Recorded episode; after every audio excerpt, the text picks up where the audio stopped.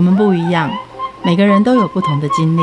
当所有的节目都在高谈阔论成功的样板人物时，在这里有一群曾经遭遇到挫折和经历失败的人，正品尝着过去失败好滋味，继续一步一步往他们美好的人生迈进。让我们一起来听听他们的故事与分享，在我们踏出下一步时，有些不同的启示与想法。欢迎收听《失败好滋味》，我是贝大小姐，我是 Rico。我们今天要录第几集啊？二十四啊，二十四失败好滋味。既然到二十四集了，那可以出书啦。你什么东西呀？谁要找你出书啊？应该有很多出版社吧。先讲一下，你的书会畅销吗？会啊，因为我们是零流量知名部落客，从出道开始就是这样叫的，所以叫做零销售畅销书。不是就一听就赔钱书吗？那出版社就是要赔钱的，不然干嘛？出版社就是过来赔钱栽培有潜力的作者。潜潜力吗？潜力都心虚了。我们欢迎渠成文化出版总监猫娜来听听看，他愿不愿意帮我们这两咖出书。Hello，大家好，我是猫娜。猫娜，我们来看看是不是出版社都在大赔钱，为什么还要一直执着的做下去？其实我觉得这个问题很有意思哦，就是常常会有人问我，呃，出版产业就是 夕阳产业有没有？夕阳夕阳西下 夕阳产业。可是坦白，我跟你讲，跟各位分享一个经验，就是我在这业界快二十年呐、其实这个产业很很有趣的事情，就是它并不会因为景气好的时候特别好。哦，真的，因为景气好，大家不看书吗？就是很简单嘛。我问你一个简单的问题：嗯、如果你乐透拿就是中了头奖，你会去干嘛？买豪宅？会。然后你会去旅游，你会买名车，然后你会，你可以买珠宝，你可能定存花一本，或者可能就是就是找很多妹或找很多嗯之类的。但是你就是不会去成名把所有书买回家。不会，我会。对呀。我会订一个漂亮的书房，但不会买书。那你书房拿来干嘛？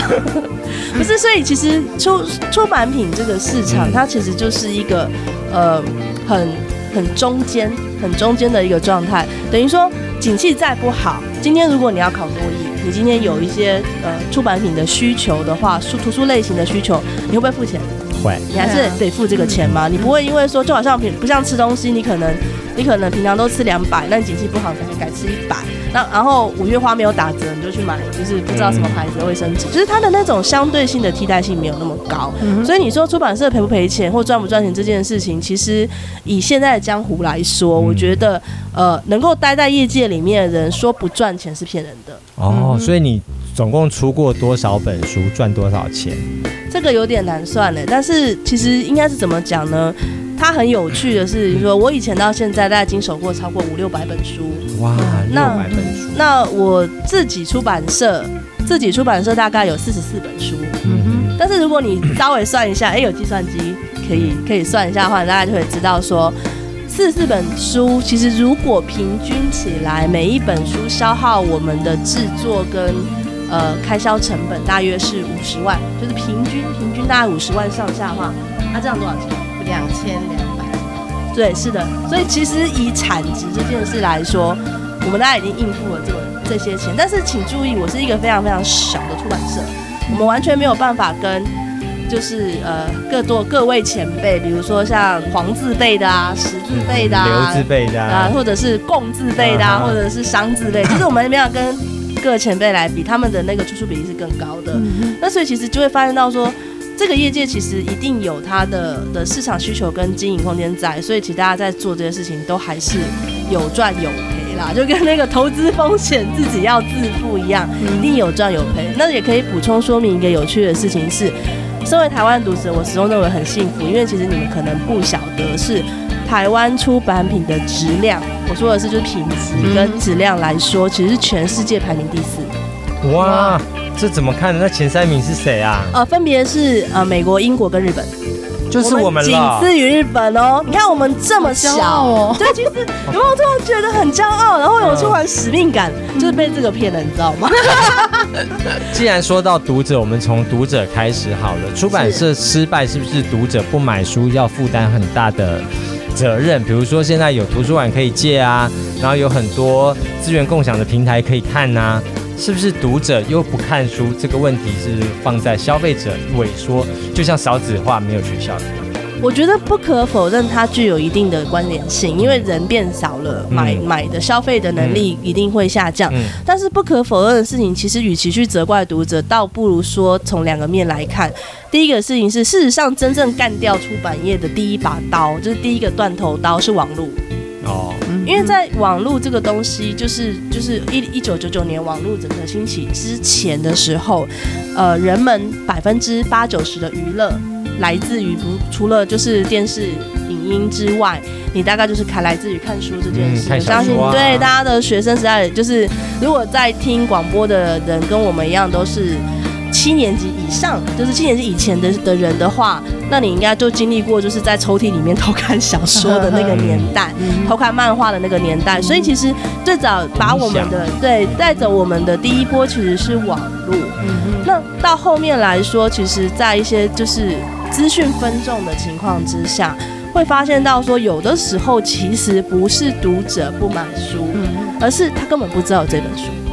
这也是一个很大的问题，因为你会发现到说，书店越来越少，对，那我们去书店的机会越来越少，不管任何一个理由，反正你的注意力已经转移了嘛。那你会，然后你会在网络上买书，你会说不会啊，博客来业绩很好啊，很多网络生意就很好。但是你们发现一件事情，就是网络书店大部分的。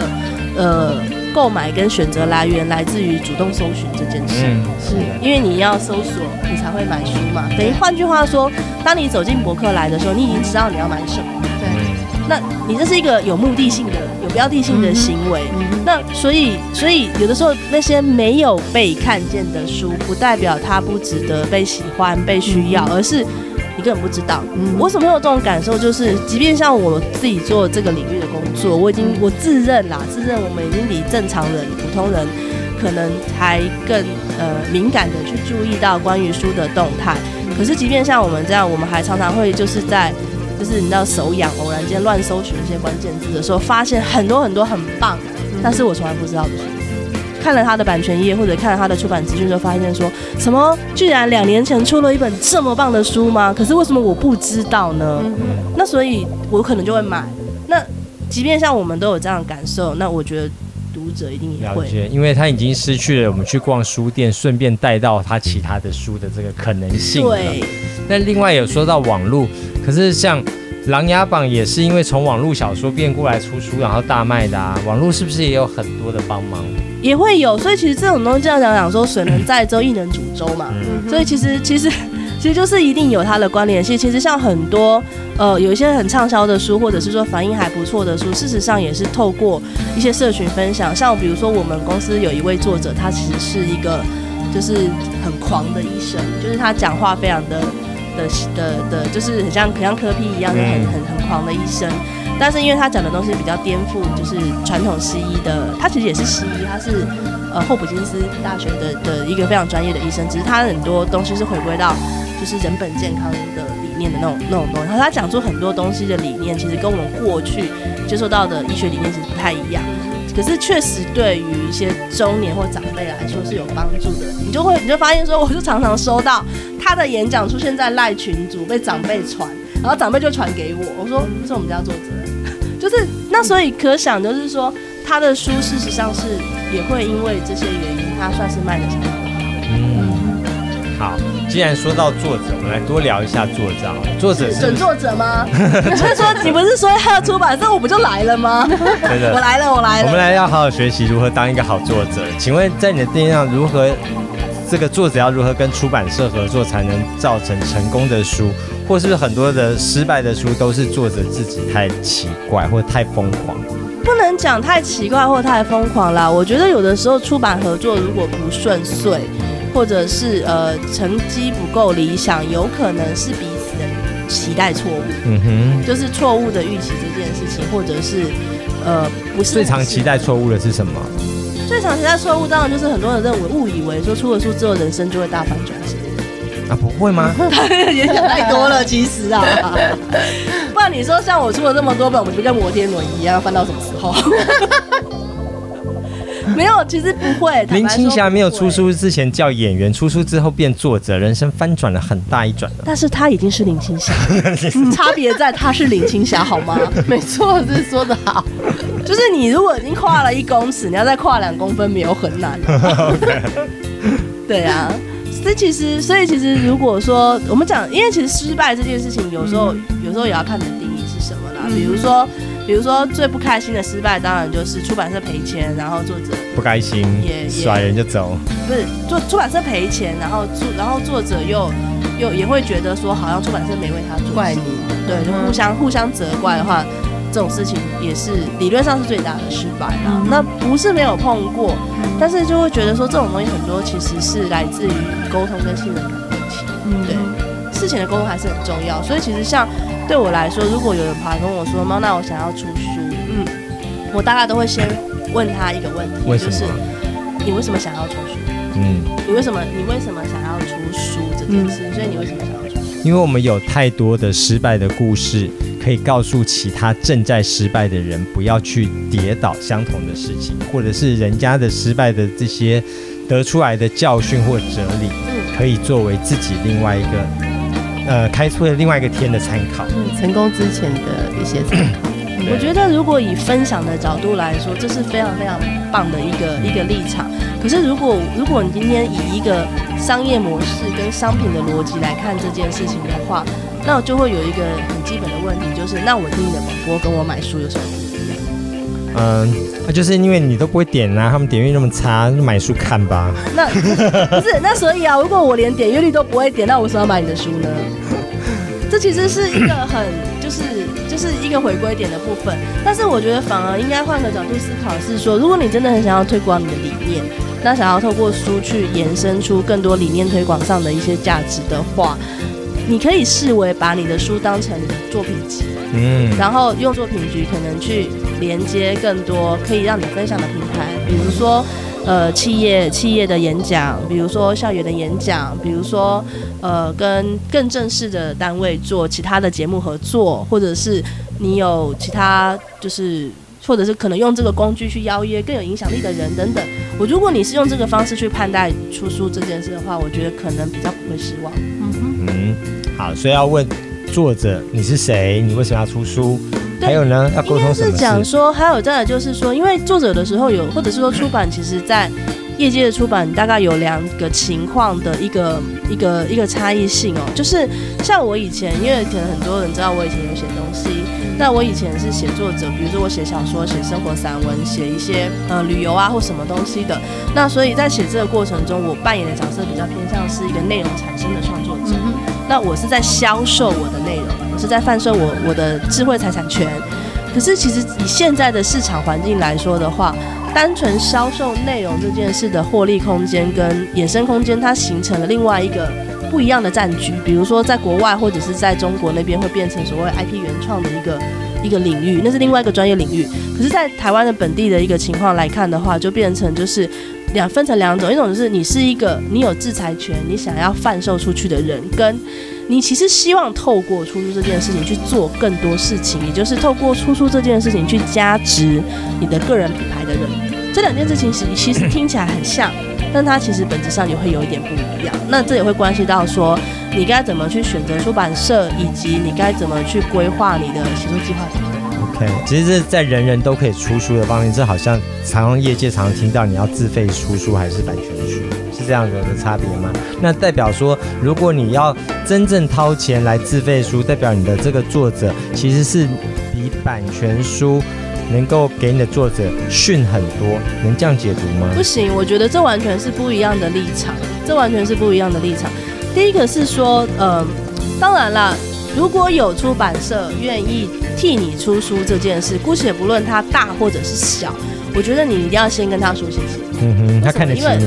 呃，对，第一个就等于说他认为你的你是咖，不管你是你的，不管是这个人，或者是这个还是他的内容对这个内容很好，或者是或者是可能潜在发展等等，他觉得你值得投资，所以他愿意从口袋中掏出少则三十，多则五十，甚至五十以上的钱。砸在你身上帮你出书，不要觉得好像很多，其实很多读者是或者是一般的创作者，并不知道出一本书的背后投资的金额范围大概多少钱。基本上有问过我这样的问题，我大家都平均都建议说，大家抓三到五十是标准范畴，因为你有几个条件嘛，因为包含什么条件？对，比如说你的版税，嗯，然后比如或者是完成内容的费用，那比如说呃印刷设计排版，嗯，那比如说通路上的一些成本开销跟行销相关的东西，等于说我再少就算不算，比如说我可以我愿意帮你做白工好了，我们是朋友帮你做白工，我不算我的薪水，不算公司的水电费，不算所有的东西，我可能至少还得花二十万。嗯、所以看看你的左右朋友，贝大小姐 Nico，请问你们两位愿意花二十万投资彼此吗？愿意啊！哇，这个 好假，好要拼，说什么都要拼出来，对不对？对，说什么都要拼出来，在高八度，愿意啊！对，好久，愿意啊！所以嘛，就是一样的意思，就是这当然。但这不是考验两位的友谊，不要杀我。就是就是，这其实是很现实的问题，就是因为呃，如果对你自己来说，叫你掏二十万给你最好的朋友，帮他投资这件事，你都会稍微迟疑一分钟或两秒钟的话，那请问出版社为什么要投资你？就是这这这不是一个所谓的圆梦，你的梦想很有价值，可是你的梦想对于一个企业来说，它就是商业模式，那所以。如果这个东西不能让一个企业赚钱，那他为什么要投资你？除非这件事情有可能有有更大的意义价值在，那他更可能有更更重要的一个呃影响力或者是使命在。那也许有可能，举例来讲，像我们公司做过那种比较偏向公益型的出版，那我们曾经在二零一五年、一五一六年的时候做过一个案子，是嘉义的一个。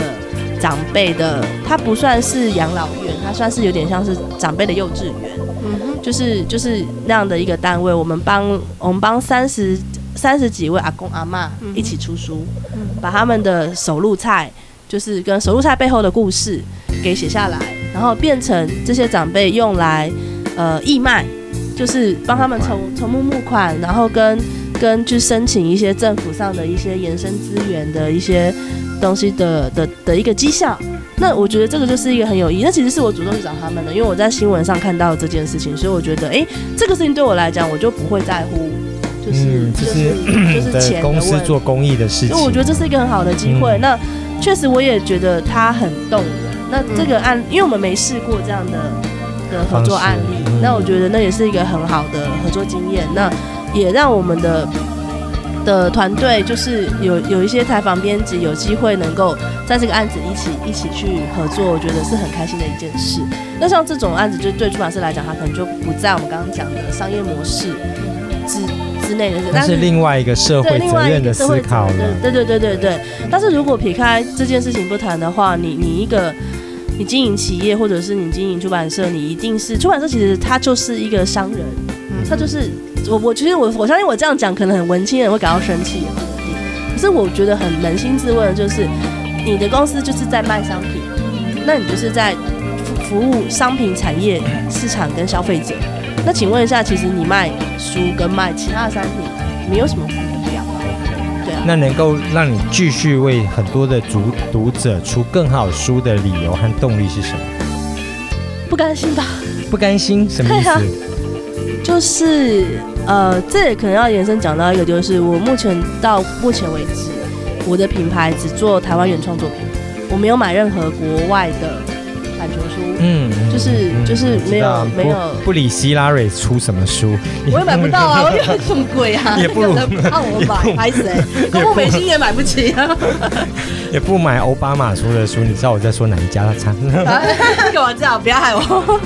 没有啊，就是就是，其实我觉得那些书都很棒，可是因为出版业其实是一个很多很，它是一个很单一但是多元的很奇妙的一个产业。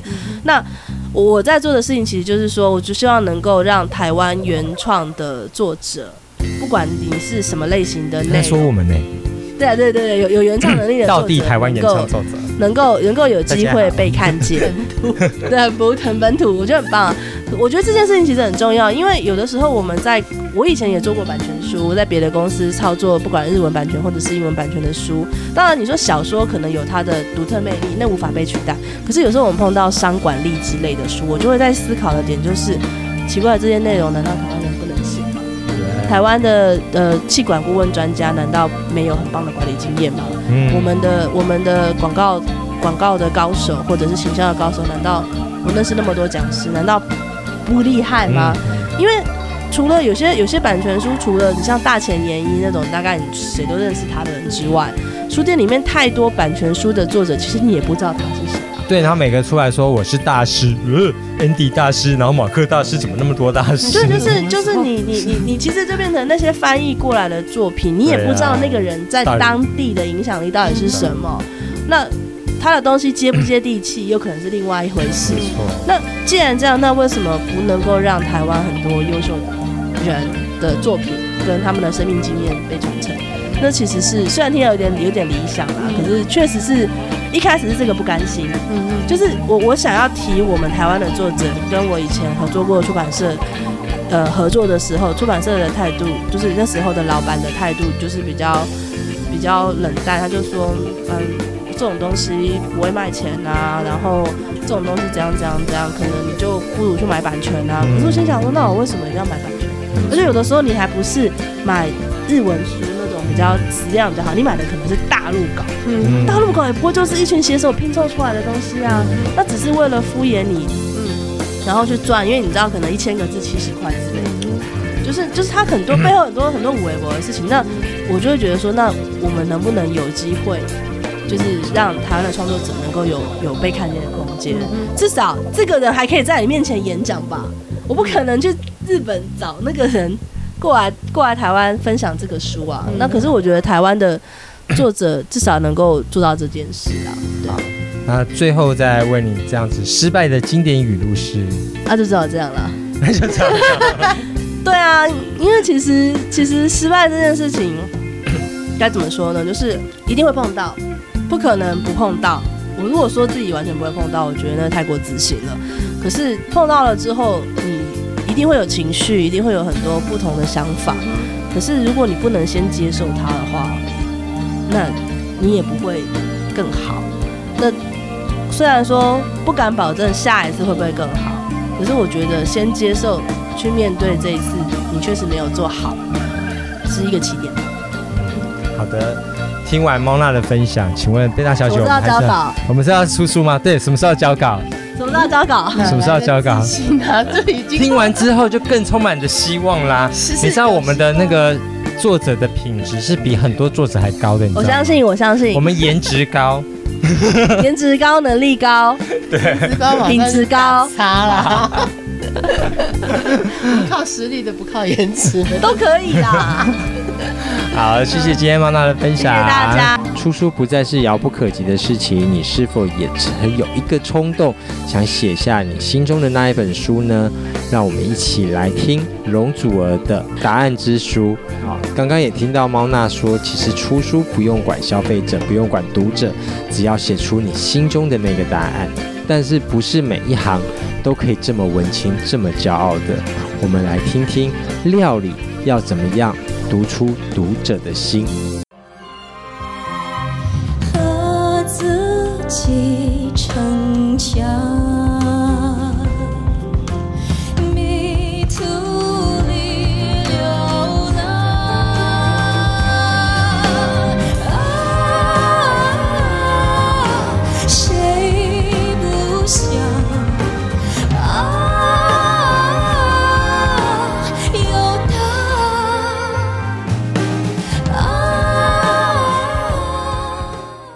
失败好滋味，蕴藏新风味。刚刚啊，猫娜在上一段说，出书的时候不用去考虑到读者。可是呢，有一件事啊，你就非考虑不可。你知道是什么吗？吃下去的东西啊。当然。好，我问你哦，如果就我们最喜欢的日本料理来讲好了，你最在意的是什么？钱。是要便宜 是是，要便宜，要便宜。可是便宜，但是食物不新鲜，你可以吗？不可以啊！你当我是三等公民吗？要便宜，而且食物要新鲜。谢谢。那便宜又食物新鲜，可是你第一次吃跟第二次吃味道又不一样。为什么？骗人的哦。不是他跟 技术还不稳定。那不是品质要保持一样才行吗？你很啰嗦哎。那这么这样的品质在哪里可以吃得到？有哦，哪里？在新竹，新竹我们带大家一起去吃新竹的名古屋料亭。那我们欢迎新竹名古屋料亭的老板张月林。Hello，你会觉得我们刚刚那两个人很麻烦，品质又要一样，然后呢又要新鲜又要便宜，为什么你有办法做到这三个很严谨的条件呢？我们店里标语也就是一生寻觅。那我们后面那一句话比较特别一点，就是贴心味。哦所以我们名古屋我们走的方式是比较属于它太像日本料理的经营方。我们希望我们客人吃到的东西是满意的。我们自己的所有师傅在每一道菜的时候，他都会精心的品尝完毕，所以我们在做这个餐后再上到客人的桌上这个料。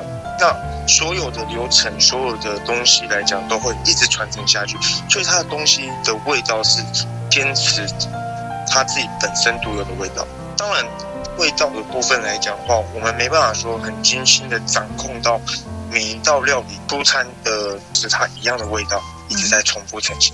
但是我们希望的是，就是这客人吃到最新鲜的品质。端出来之前都是经过大家一直不断的试菜所调出来的黄金比例。有些人会为了，比如说要让大家多喝一点酒啊，或者是多多喝一点饮料，菜故意放的咸一点。嘿，这个小撇步你会这样做吗？在料理，我们都是走养生的路线，包含套餐我们都会上紫苏梅的处理，它是自己酿的，对身体的循环、排泄以及造让身体的健康，它其实都是非常的加分，而且它也可以造成口感非常的，你它的口欲会影响你自己的食欲，所以你会非常想要吃东西。所以有另外一个 paper，不要做到新鲜。日本料理几乎没有什么技巧在里面，可以这样说吗？日本料理第一个，嗯它讲求的东西是手工，哦，它的东西都是手工精致，你会惊讶，你会惊讶，你去对一个作品出来的时候，你会觉得惊讶，哇，怎么可以那么细致，怎么可以那么厉害，可以做出这样子的料理？对，艺术品嘛。目前来讲，我们呃自己亲自跑，从基隆跑到高雄，嗯，哦，各大的渔港我们跑，就是为了拿当天的现流鱼。我们每天都有当日的现，这个现流鱼它不只可以烤，它还可以蒸，它甚至可以跟日本当地的文化一样，可以做沙西。都是自己跑吗？还是说是大家联合请那个采购代买的啊、哦，没有，我们会自己去挑鱼货。哇，那你的成本会比别人高很多哎、每天进，那你的运费就是人家的七倍。诶，对啊，当地的比如恰章乌仔、龙舌鱼、嗯哼，马头鱼。听了都流口水坐。下来，我甚至我上次我记得我们还进了一只小鲨鱼，就是什么鱼其实都可以拿来做，但是问题是，就是它最新鲜的是一定要当鱼，为什么？嗯因为在鱼死掉过后的一个小时到两个小时之内，嗯，不擅长去保鲜，不擅长去想办法去处理的话，嗯其实它里面大部分都会有一点寄生虫，对，甚至可能一两天它会长蛆出来，比较恐怖的事情。所以我们一定要注重的东西是马上消完。那老板为了品质要维持一样，还要维持当日最新鲜的，一定很贵啊！这每一个高级的料理亭都会这样子跟你讲啊，我们贵就是贵在这里。三层力的概念，我们的日本料理的师傅，他基本上是接近一个高科科技经过这样子的需求。那所以在外面的料亭来讲，他们会觉得说日本料理四个字，它的价钱就是这样。所以我们大部分人的认知说，哎，我们吃个日本料理可能就要花很多很多的钱，或是哎你去吃日本料理哦，那我们觉得说哇很羡慕，它其实就是贵，然后享受。对，尤其冠上“料亭”这个字。上次大家还在骂安倍晋三，人家在台风的时候，你在料亭爽哦，料亭 代表贵又好吃。我们这家店来讲，我们希望说客人因为好、哦、我们的贵，或是我们的师傅贵，然后去把这个所有的成本，然后去往价钱上面去拉抬。所以我们觉得说，哎，有赚就好，甚至不赚钱，它是一个口碑的商品，我们都觉得很哦。所以名古屋料亭要给大家的就是，其实每次来都感受得到相同的用心的品质，每次来都可以吃到当日最新鲜的食材，再加上其实是不用花很多很多的钱，老老板宁可少赚一点，让大家开心，有一点口碑。我们自己来讲的话，就是一生悬命哦，贴心愿，为每一个客人，那用最新鲜的当日食材去呈现给最满意的料理。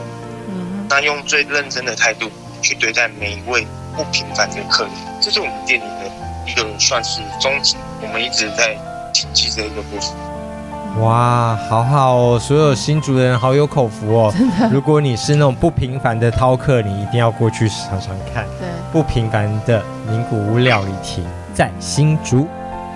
一家店要受到客人的喜欢，必须要有着许多的坚持。就像名古屋料亭坚持着一生悬命贴心为你的服务与食物，才能够带来人气与好评。接下来我们来听阿杜的坚持到底。我们下个礼拜见，拜拜。是你让我看透生命这东西四个字，坚持到底。我如果没有你，我的生活回到一片狼藉。是你让我翻破爱情的秘籍，四个字，坚持到底。我不管有多苦，我会全心全力爱你。到底。